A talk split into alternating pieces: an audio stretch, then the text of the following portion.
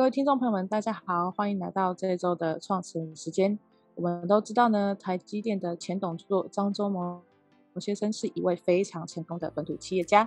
他的成功呢，不只是他拥有聪明的经商头脑，或者是说他拥有着强大的学经历背景。在全球竞争激烈的半导体市场中，台积电呢稳坐晶圆代工龙头数十载。无论是提升产业竞争力，或是持续保持与客户的良好互动，以及绝不妥协低价策略的经营方针，皆是台积电能够称霸四方的关键。那关于台积电成功背后的经营学究竟是什么呢？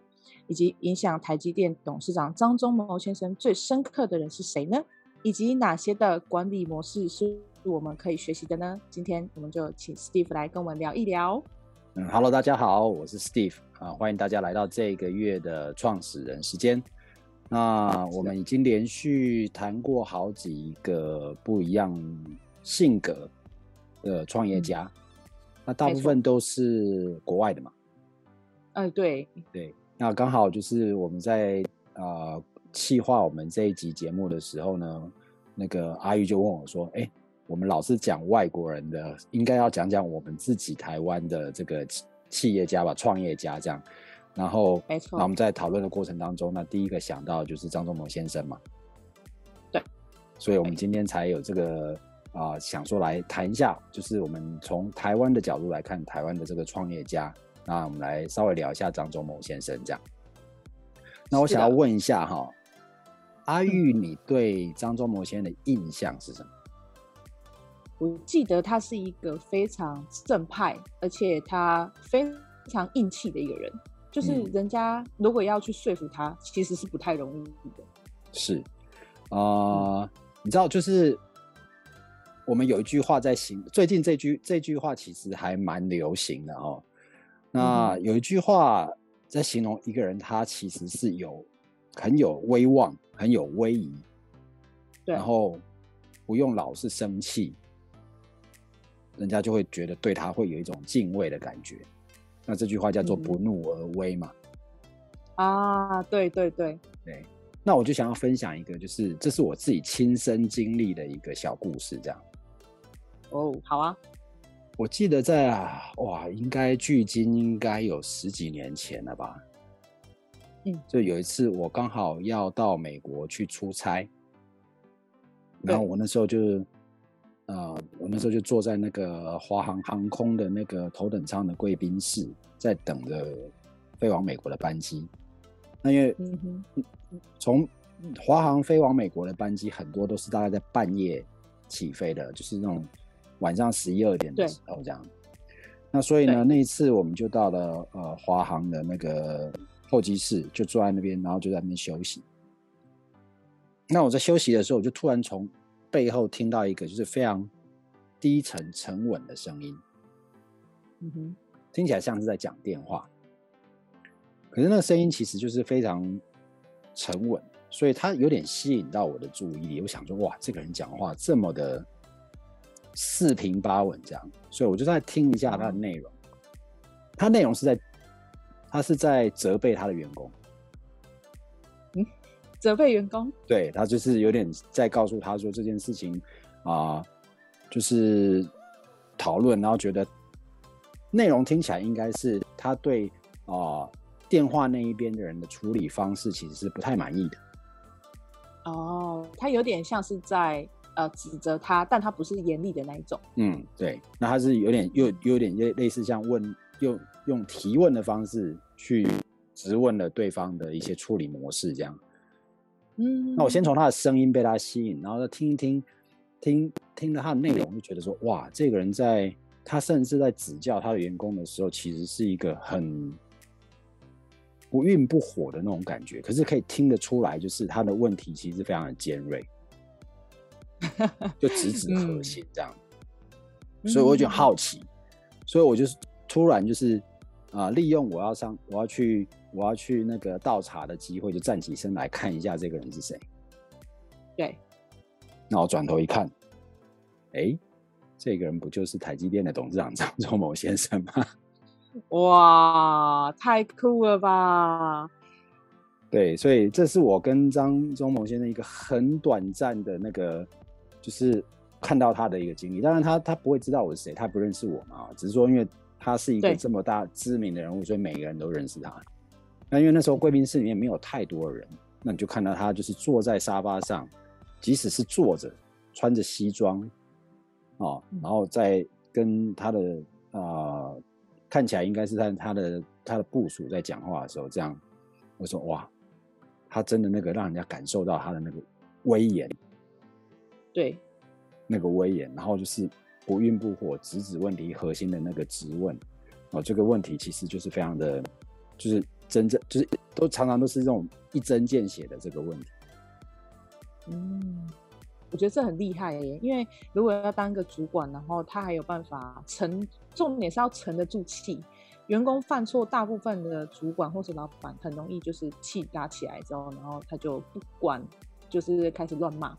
嗯、但是我觉得这个能够沉稳的，就是直指核心，然后教导员工，就是从错误当中去找到真正的问题点，然后去改进。我觉得这是很不容易的事。没错，所以这就让我想到了，就是说，呃，很多人其实常会把这个概念有点搞混，就是严厉。跟严苛，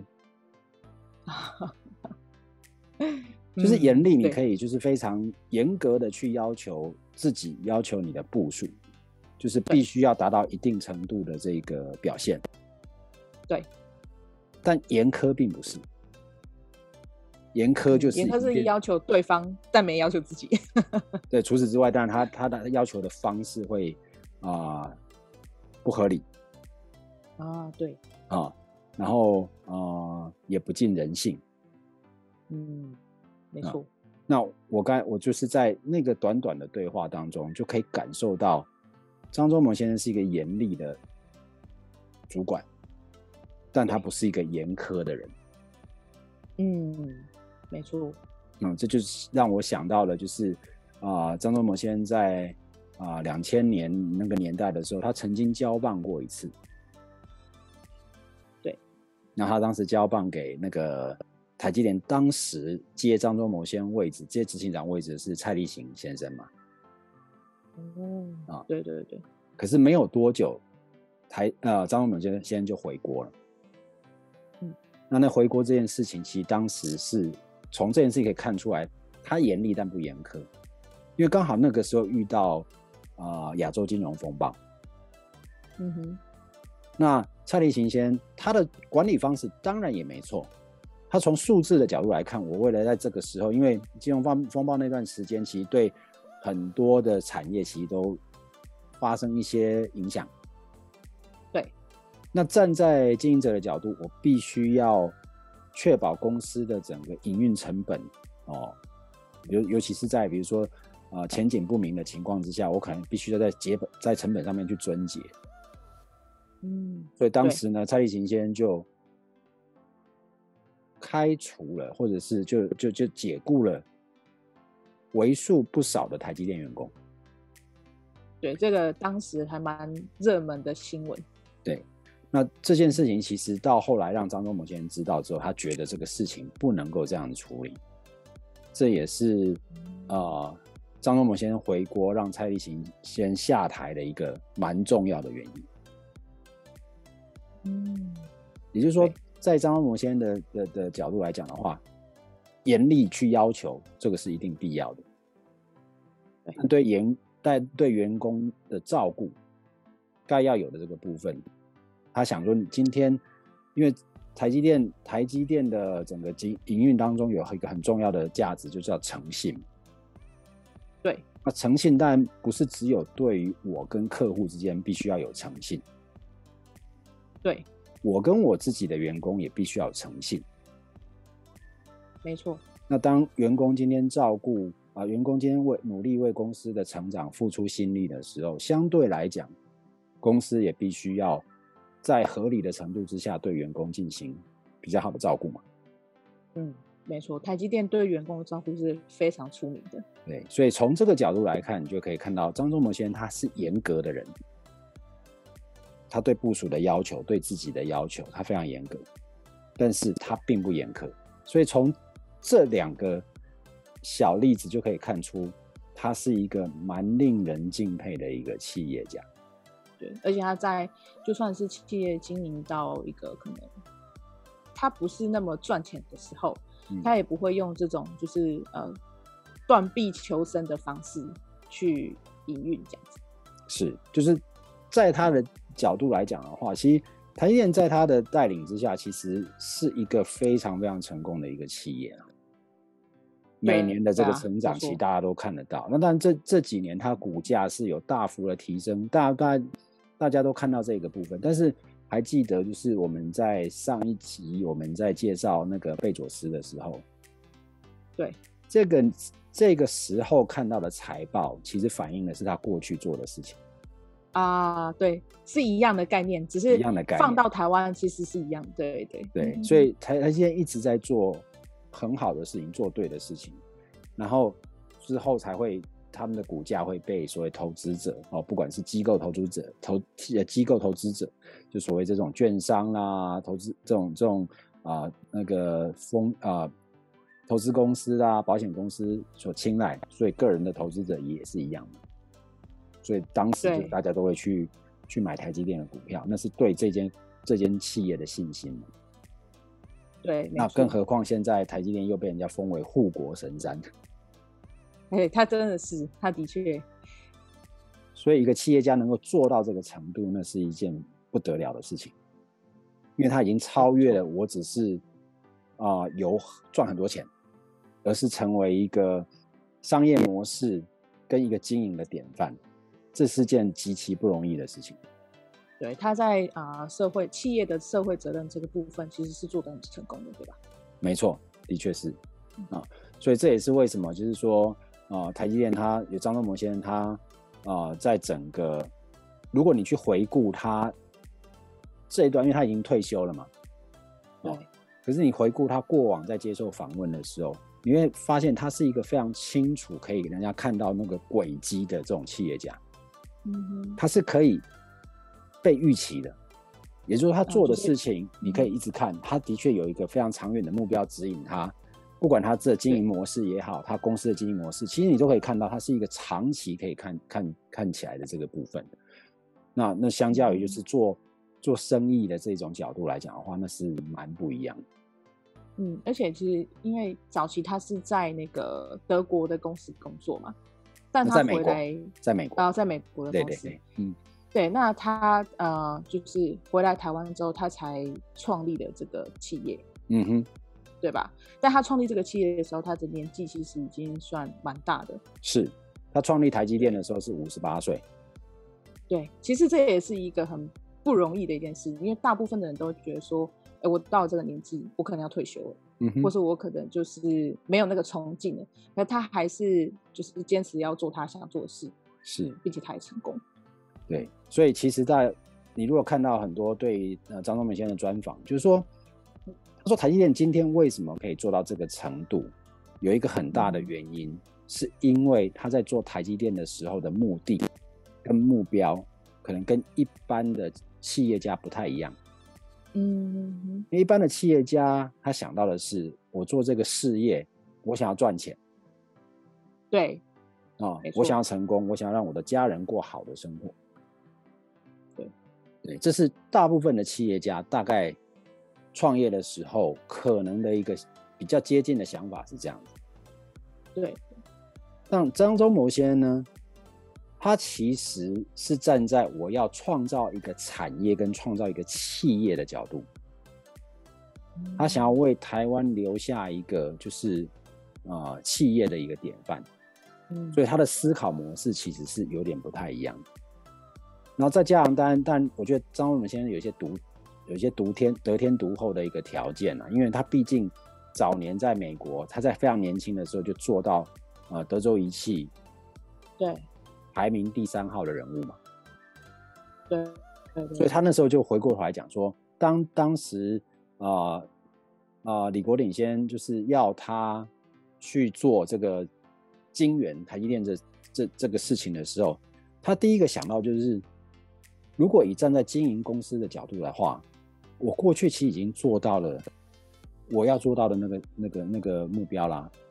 因为他曾经担任过台积电啊、呃、德州仪器的三号人物，他也曾经到通用电器当过一年的总裁，在某个事业部这样。嗯、所以站在经营企业的角度来讲，我已经站在那个人生的高点了。对，其实已经很成功了。对，所以我如果再用这个角度去看，创造一家公司，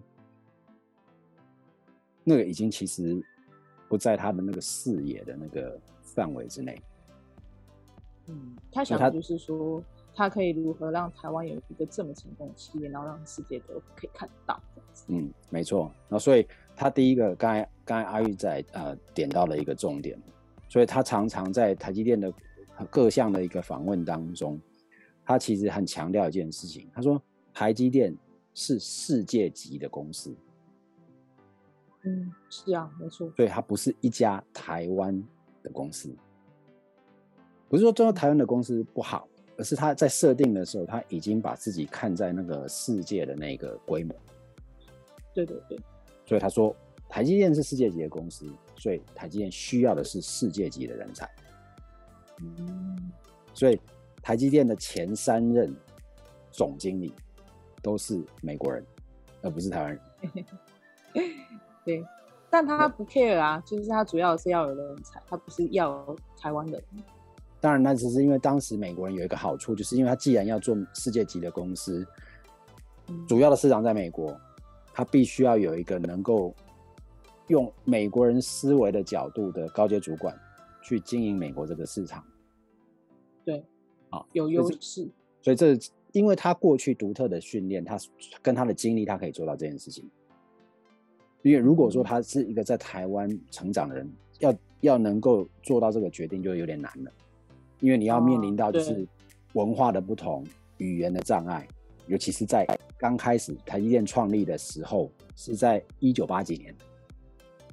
那个时候会英文的人就已经很少了，还要能够会外交，然后也能够飞远渡重洋去做生意，然后还要跟人家就是培养感情，这是非常不容易的事。是，而且当时台湾大部分的企业规模也都比较小。嗯所以要让他们能够用这个角度去看，当然跟现在不太一样，因为我我们看现在可能台湾很多科技业的上市公司当中，可能也有很多外籍的主管。对，所以现在看起来是稀疏平常的事情，可是我们要把时间倒推四十年，阿玉都还没出生。对，所以那个时候其实是不太一样。那当然这，这这这当然有几个部分啦。张忠谋先生有远见，这当然是一个很重要的部分。那当然他过去的这些。特殊的经历，当然也也让他也比较能够，也也比较能够呃做到这件事情。对，所以当然我们就说啊、呃，很多人就是有两句话嘛，一句是时势造英雄，嗯，当时的条件就是创造出了就是张忠谋这个英雄，让他去接了这件事情啊。但英雄也造时势，所以他就创造了后续的整个台积电的发展。对。所以这个有时候也是一个历史一个很特殊的一个缘分嘛。嗯，没错。那刚才您有提到说张忠谋先生一直呃奉信的一个算是教条吧，他人生很重要的一个信念就是诚信这件事情。是。那他在诚信这件事情上，是不是也是他的企业能够如此成功的一个关键？没错，因为甚至张忠谋先生亲自就在台积电的这个企业文化精神当中，他自己讲到一个。他叫做他他，因为他毕竟是从他很年轻，就是十八岁以后，就是几乎都在美国生活，一直到五十几岁才回台湾嘛。嗯哼，所以他其实习惯用英文比用中文要来得多，所以他常常在对，没错，所以他常常在那个 他常常在那个就是台积电，人家说台积电的的那个企业，就是它的那个价值，它的那个一些原则是什么？他曾经讲过一句话，他叫做。Good ethics is good business。嗯，对。他说：“好的品格就是好的生意。”所以，也就是他用这个角度去要求整个台积电，不管是员工对客户、员工对员工之间，就是品格这件事情是非常非常的重要。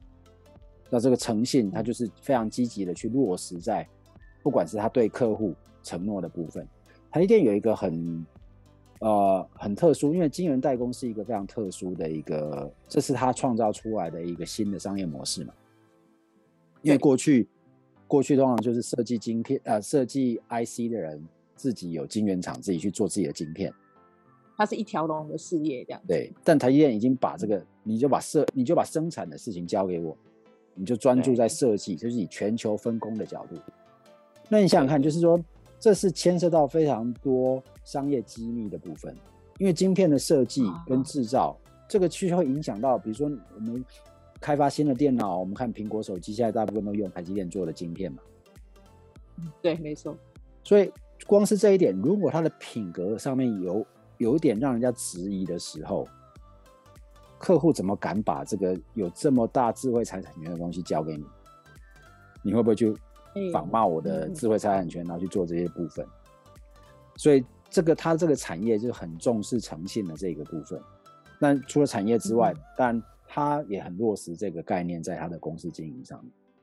那因为大家对台积电的信任，知道我把东西交给你，我不怕被呃被人家仿冒。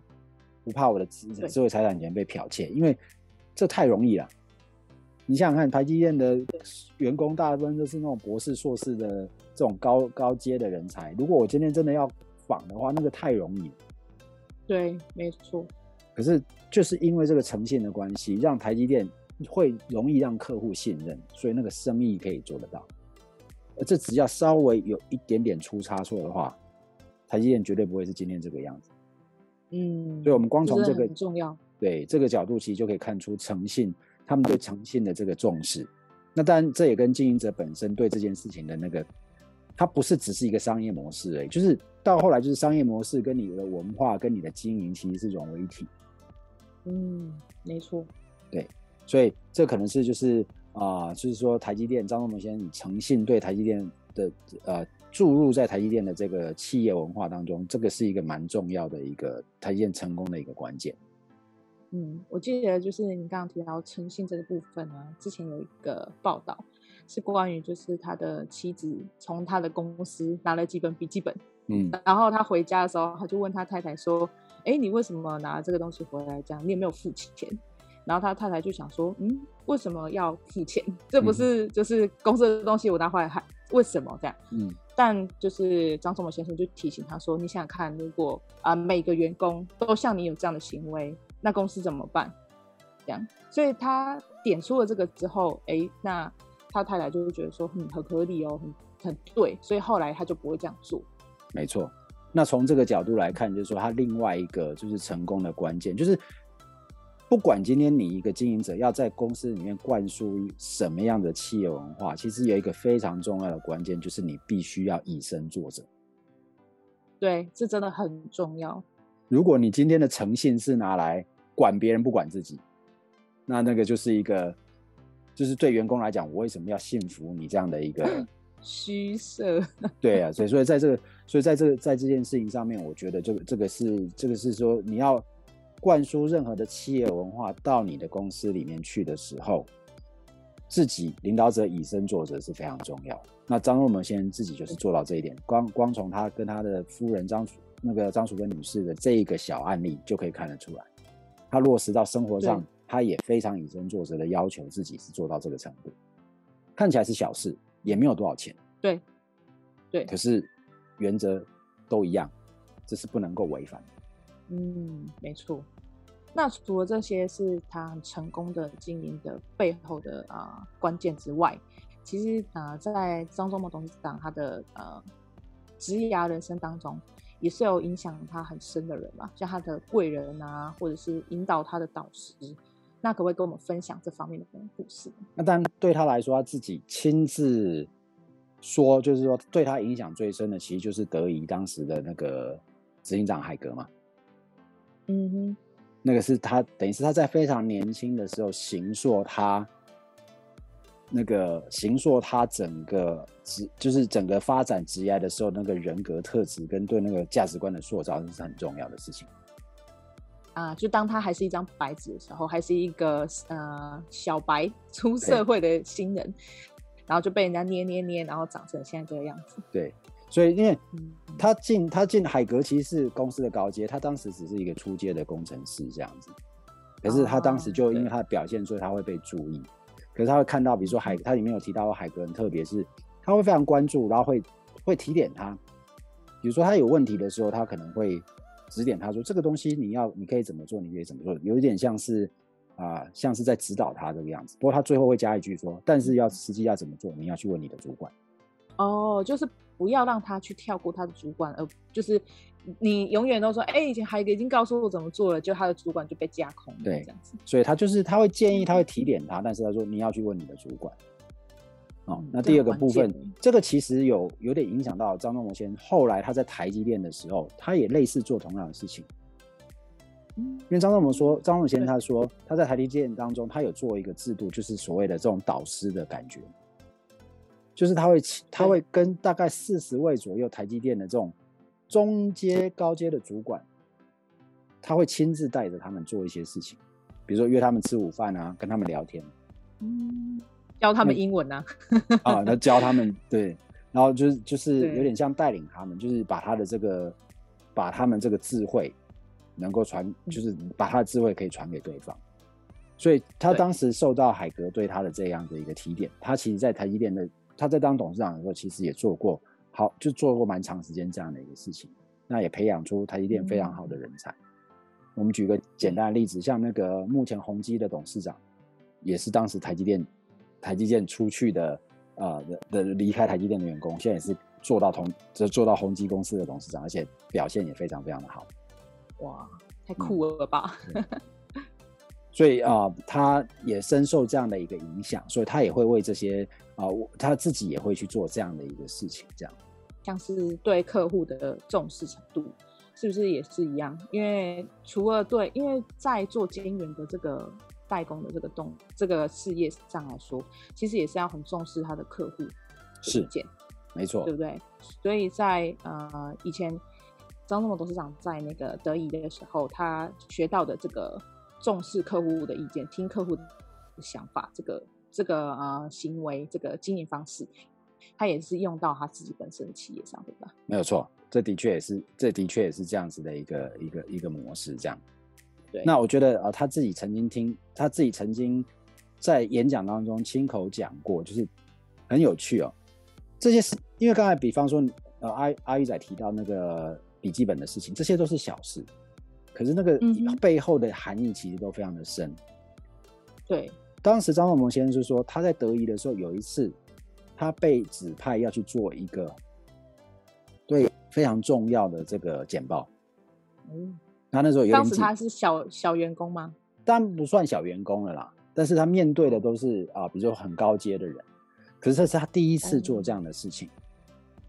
嗯、那他这个是他在应该是在去年吧，那个玉山科技协会当中那个演讲当中，他提到，他说那时候他有点紧张，他不知道要说什么。嗯哼，那时候他的主管，我在猜应该也是海格啦，或者是。如果不是海格，也是他的直接的主管，这样，因为他没有，他并没有说是谁跟他讲，他就去问他说：“那我到底要讲什么？”他说：“他的主管跟他讲一件事情，他说说你知道的就好，不要说你不知道的事情。”嗯，所以你会发现，有时候我们会在那个，有时候我们在听人家讲演讲或听人家讲简报的时候，你会突然有时候听听，又觉得说，这个人说的话听起来有点。感觉上有点不太靠谱，嗯，也会有点蹩脚，就是嗯，好像怪怪的这样，好像听起来也算合理啊，也也也有也有道理，但是好像感觉上就是没有那么有说服力。嗯哼，其实往往就只是因为他说了一些，或许他不是那么完全知道的事情。哦，可是如果说今天你今天告诉大家的东西是你很清楚、你很知道的，你讲出来的东西就会有力量。嗯，对。可是这是一个很简单的事情，但是你是不是我们是不是能够把它落实到你在生活跟工作当中？这是一个很重要的概念。张忠谋先生他其实在经营企业当中，不管他讲诚信啊，他不管他讲这件事情呢，嗯、就是说你知道的事情，听起来好像很简单的，但是当时你真的彻底落实的时候，他就会变得非常有力量。嗯，所以他就会他就会他就会告诉人家说，他当时被被指导的就是说，只说你知道的事。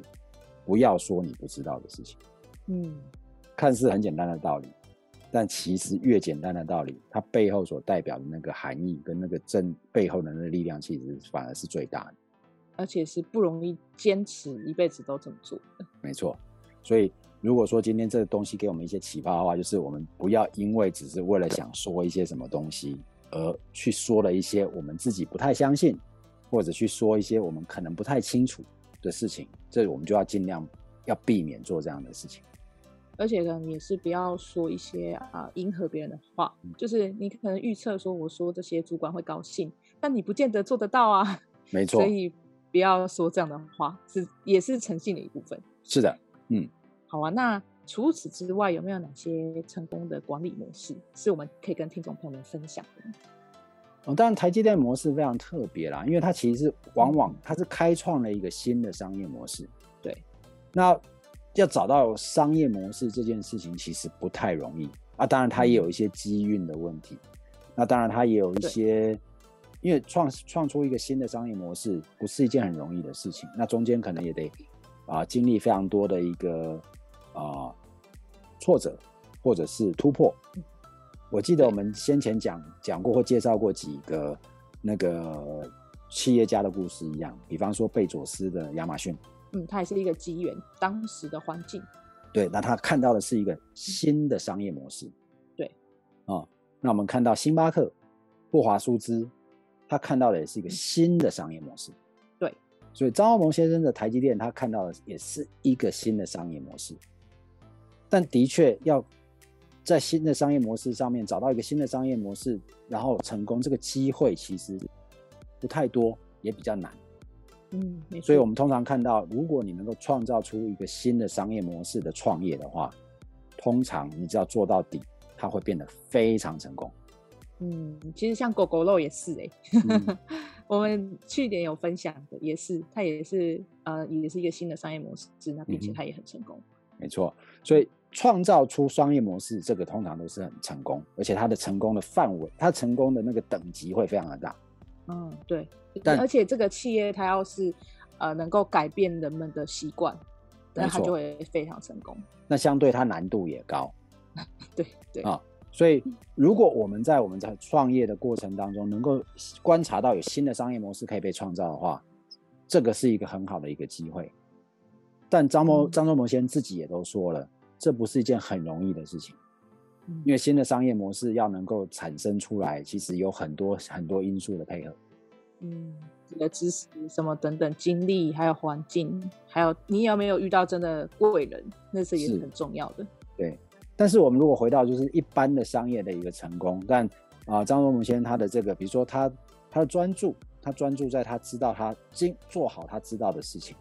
啊，就像我们前一前啊前一集我们在分享贝佐斯，他也专注，他专注在做亚马逊，非常专注在做那些不变的，就是一直在强化那个永远不变的价值。没错，对，那像那个星巴克，他就是专注在不断的去提升客户的体验，就让大家来到星巴克感觉会很棒，很享受那个啊、呃、优雅的呃西方哎那个、叫什么意式咖啡的那个环境。对，没错，所以我那回过头来讲，张忠谋先生他就是专注在做晶圆代工，专注在做他非常专专精的事情。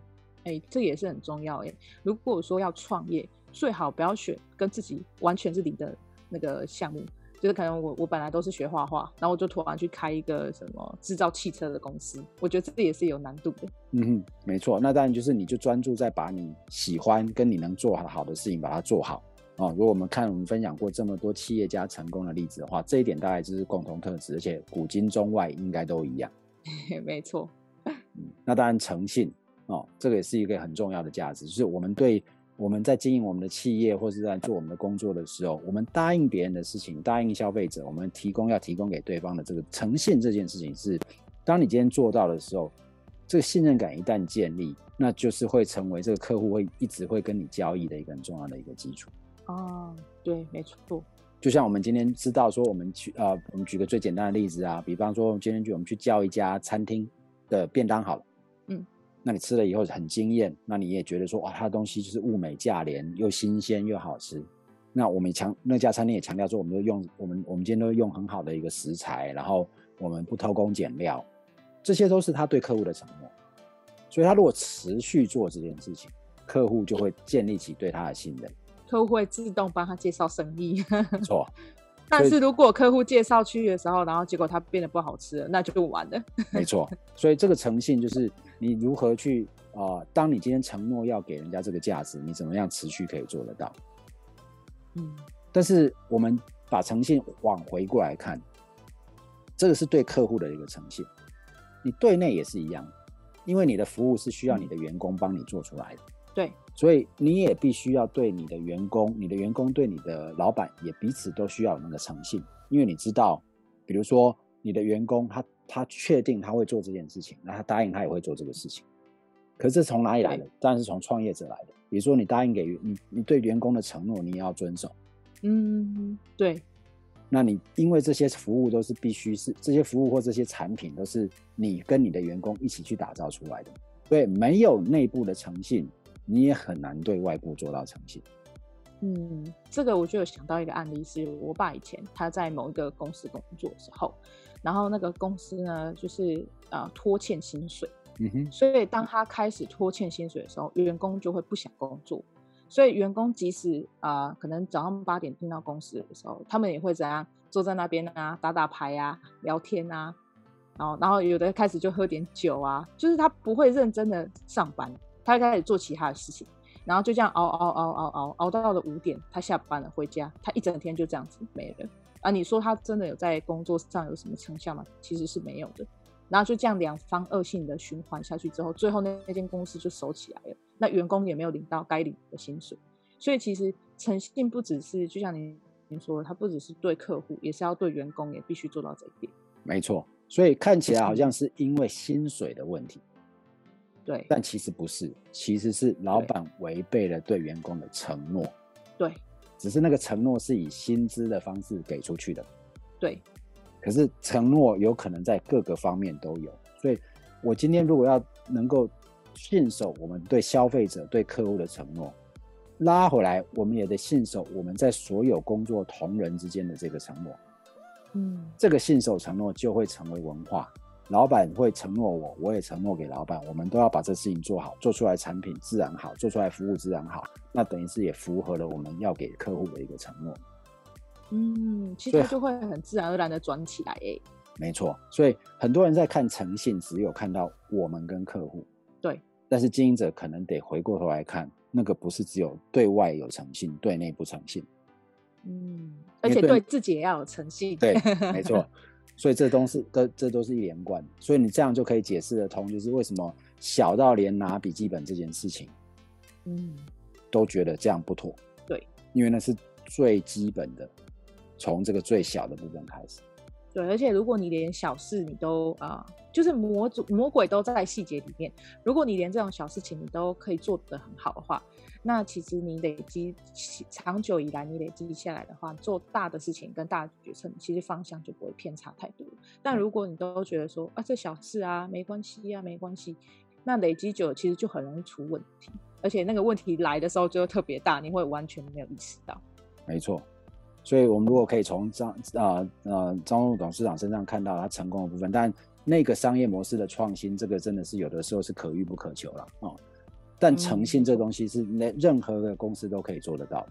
对，那那接下来如果还有可以可以再分享的话，就是啊、呃，可能要有一个比较长长远的眼光。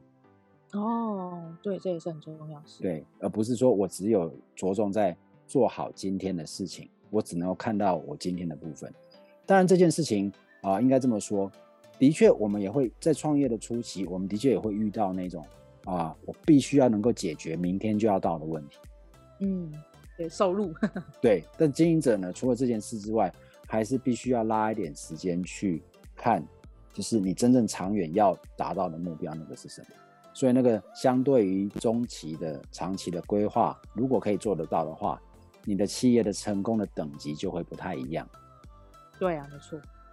啊，我觉得长远眼光这个真的是很重要。是。就像你今天要从台北到高雄，你一定要知道你最后要去高雄。你这个时候可能不见得有钱买高铁票，直接从台北坐到高雄。但是你今天如果知道你要去高雄的时候，我可能这个时候我可以先坐个平快车坐到中坜，然后呢做一些事情，赚到一些钱，然后我我在成中坜呢可以做莒光号做到哪里，或者有时候做客运等等。但是你知永远知道你要去的方向是在高雄。对。可是如果没有这个部分的时候，你就常常会觉得说，我这个时候要去，然后我我我不知道我去哪里的时候，结果呃走着走着，突然发现你从台北出发，结果到了花莲。乱走。那只是说啊，因为坐这个车票比较便宜啊，或什么之类的这样。嗯，但是很容易迷失的。对，所以这个长远的眼光，其实对于你企业能够经营的比较长，或者是你要达到某个程度的成功，它还是有它一定的重要性。但不是说你今天有一个长远的目标，你你就不需要去解决你目前需要解决的这些问题，那还是需要。只是，呃，我们必须要同时去思考，就是当我在应付我在目前发生的事情的时候。我怎么样去组织，所以可以朝向我真的未来真的想去的那个方向。这个当然就对领导者或是创业者来讲，这一点还是相当的重要。嗯，没错。我觉得在创业这条路上，因为它毕竟不是说我开这间企业，我三年就要收掉，它是几乎大家都是以永续经营为目标，所以要有长远眼光，这个真的很重要，才能够有永续经营的这个模式下去。嗯嗯，没错。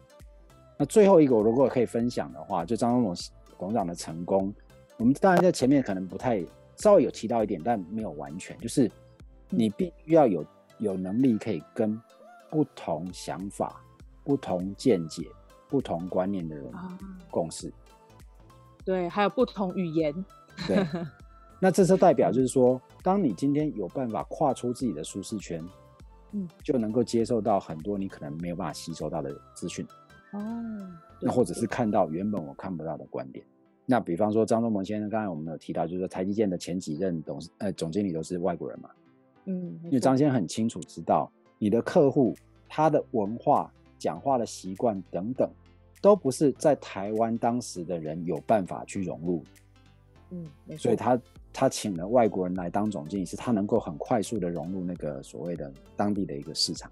可是你要有能力，能够跟这个不同文化的人，能够在同一个组织内工作。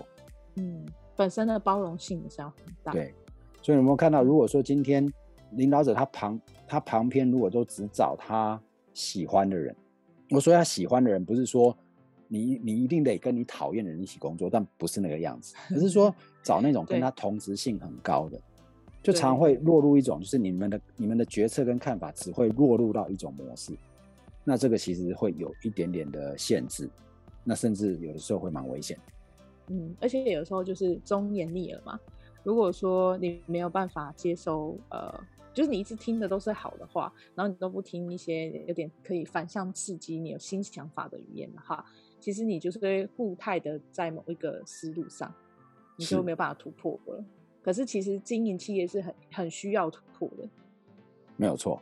所以基本上就是说，如果说我们可以从张忠谋董事长身边去看到的话，就是那个他有办法，就是跟他他就有提到，当时他从啊、那个要创立台积电的时候，很多人就问他说：“你怎么不把你在德州仪器里面你带一带一批人进来，带走的，带走的就带他自己的团队啊，带他自己的子弟兵嘛。”对，这个其实这个这个现象在台湾蛮多地方都还蛮容易看到。会啊，会啊，但他坚持不要。他说：“我来就是来，因为我带这群人，我就被这群人包围的情况之下，我就会变成小圈圈。”哦，对，很有道理。对，所以从这一点就可以看到，就是说，当今天我们如果当一个领导者的话，你变成你要，你必须要能够触角广到你能够接接收到各个不同的声音。当然，最终是你要去做那个判断嘛。但如果一开始就把某些沟通的渠道都已经把它堵起来的时候，你就听不到，有时候可能是一个很关键的部分。嗯，尤其是我们常常在讲，就是很多时候我们必须要跳脱那个箱子去思考。对对，那你如果周边的那个箱子非常稳固的情况之下，你要跳是很难跳出来的。你要跳的时候把你盖起来。对，没错。所以这一点，我是觉得这个是从张文谋先生的那个呃例子当中，我们就可以，这可能对我们领导者来讲是相对的重要。嗯，我觉得还有一个就是惜才，他非常爱护他的员工，嗯、然后也就是真的很照顾他的员工，然后奖励员工的制度跟处罚的制度也非常的清楚明白，不会就是模棱两可说，哎、欸，这件事情就这样处理，但是遇到另外一个人又是不同处理方式，我觉得这个也很重要。没错，所以如果这些东西都是，我觉得就是说撇开商业模式，但商业模式的追求我觉得很棒，那我也鼓励大家多去探寻。但是既然这个部分的确还有一些机运的问题，我们就回过头来，就是比较聚焦在那些我觉得。放诸四海都皆准的这种营运的一些原则，比如说诚信啦，但是对，就是不是只有做对做对外的诚信，对内的诚信啊，哦，对，哦，然后还有就是啊、呃，你能够跨文化、跨领域，能够多听其他的声音，啊、哦，这些都是很很很很重要，能够让领导者有时候往往就是能够让这样可以去走出另一另一条新的呃更宽广的道路也说不定。对，没错。那我们今天的广播很精彩，我觉得就是能够分享到台湾本土的这个创业家的故事啊，是很就是非常贴近的啊，因为这都不是说很遥远的感觉，就是在台湾也有很成功的企业家，然后也是我们可以啊啊、呃、学习的对象，并且其实他的成功的这些啊、呃、背后的这些关键，其实他不是非常困难很难做到的，他不会像是说哦我要。考一个什么很不一样的证照，然后要读很多书才能做到，其实不是，它就是非常多的小事堆积而成，然后就可以成就大事。这样，那希望我们的听众朋友在听这一集的时候呢，也可以有一些收获。那有什么样的想法，或者是觉得我们哪个地方讲得不错，可以留言让我们知道。那关于就是啊。领导啊，或是商业方面啊，还有企业的经营模式等等，和谈判，还有危机处理这些，想要了解更多的话，其实可以到史蒂夫的脸书那去留言啊，还有私讯他这样子。那其实史蒂夫也有在这方面有提供一些培训，还有一些呃一对一的教练啊，或是对企业的培训这样子。